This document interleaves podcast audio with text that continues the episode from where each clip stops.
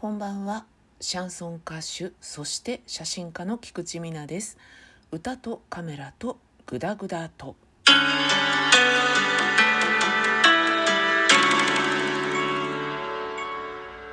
本日私絶賛風邪気味でございまして全然ひどくはないんですけどね。ちょっと喉の奥というか鼻の奥というか詰まり感とヒリヒリする感じがするということで大事に至らぬようあらゆるケアをしてこの収録に臨んでおります。ですがお酒は飲んでおります。いつもの通りなんですけれどもブラックニッカリッチブレンド。今まではロックでいただいてみたんですが今日からハイボールにしてみました。初日なんでねハイボールの初日なんでね。ちょっと薄めに作っているんですが美味しいですねやっぱり。当然簡単に言うと味が薄まるわけですけれどもやはりほのかな甘さ心地よい甘さみたいなものを感じられてやるじゃん日課っていう感じでございます。えっ、ー、とね今日はまずお便りをいくつか紹介させていただこうと思いましていつかあのホテルのアメニティの話させていただいたんですけれども私の知人でもあるんですけどね男性の方から頂戴しておりまして持ち帰ったホテルのアメニティで記憶に残っているものはインドの石鹸です。使うと実にインドな香りがということでですね。これめっちゃ興味あるな。めっちゃ興味ありますよ私。私ねオリエンタルとか S のエスニックですよね。とかすっごく好きでご存知の方はいらっしゃるでしょうが私、えー、夏場になると高円寺の中や無限堂でたくさんエスニックの服を買ってきてそれを着倒しているというね、えー、めっちゃくちゃ色落ちするんですけどそれでも手記っていうね手記なんですよ。そんな私なのでねこのインドの香りめちゃくちゃ惹かれますね。これあれかな？インドの石鹸ということはインドに行った時？いや日本でもねオリエンタルな演出をしているホテルありますもんね。国内だったらちょっと行ってみたいなっていう感じがします。もしも覚えてたらホテル名を教えていただけたらありがたいです。そしておなじみのですねラナさんから2月のサンクスギフトとともにですね先日のホテルのアメニティのお話私もほとんど持ち帰っておりましたがプラスチックのブラシとかシャワーキャップとか家で使わないなと悟りました。ということでそうですよね。配信の中でも話したんですけど私はもう靴磨き不織布でできたとかですね。あとはあのホテルの外観が写った絵はがきとかね。本当に今思うとなぜ持って帰ったって聞きたくなる。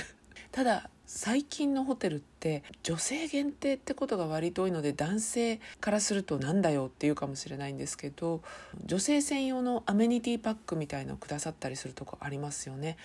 メイク落としとかパックとかいろいろ詰め合わせになっていて。あれ結構嬉しいかなと思ったりします。その時使わなくてもあれは持って帰ってもね十分使えるし楽しいですよね。普段自分が使ってるのと違うメーカーだったりするとおおって思ったりします。そしてもう一通ですね。2月サンクスギフトと、え、お便り頂戴しましてありがとうございます。こちら八太郎さん。はじめまして。ラナさんのおすすめで菊池さんの番組を聞かせていただいています。興味深いお話いつもありがとうございます。ということでありがとうございます。これは八太郎さんとラナさんにありがとうございますを言わなきゃいけないですね。感想とかね質問とかいただけると本当に励みになるのでありがたく思います。このようにグダグダと喋っている私ですが今後ともですねぜひぜひお暇つぶしに聞いていただければ ありがたいなと思っております。今日はねサンリオの話。似合わないな。でもねするの。しちゃうんだから。サンリオキャラクター皆さんお好きですかね？私はそうでもないというかキャラクター全般にそんなに思い入れがあるタイプではなかったんですがおばちゃんもうさ50とか超えてくるとさ懐かしさがもう上乗せされるんですよねあと私のね年代っていうのは第二次ベビーブームいかんせん人数多しっていうことで同年代の人たちが世の中を動かせるという、えー、年代に入ってるわけですよね。もうそれも終盤戦ですけどね。なのでリバイバルで当時のキャラクターもう盛りだくさんに出されているので私もね懐かしさとともに買ったりしてるんですけどどんなキャラクター好きだったかなっていうのを思い出しているんですけどやっぱり外せないのがキキララ。リトルツインスターとか言う前のキキとララですよね。ピンクとブルーのバケツ型のケースに入ったアイスクリームとかがあってそれがとっても可愛くてね思い出に残ってます。あとはパティジミーがね大人になってからの方が好きかな。あとね小学生ぐらいの時になってゴロピカドンっていうキャラクターがあってお友達が結構好きで当時からそんなにキャラクターにはまってなかったので話をね合わせるために私もなんか好きになんなきゃって思ってそれで半魚丼を選んだんですよ。ど真ん中のサンリオに行くのはちょっと自分のキャラクター的に恥ずかしかったんですね。そんなに女の子らしいとか可愛らしいものが好きっていう人でもなかったから可愛いものが好きっていう自分が恥ずかしいみたいな似合ってないなって思われたりしないかなっていうようなそんなことも思っちゃうような子供だったので無理くり半魚丼を好きになりました。だけどね今見ると半魚丼可愛いですよ。今の方がなんかナチュラルに好きかも。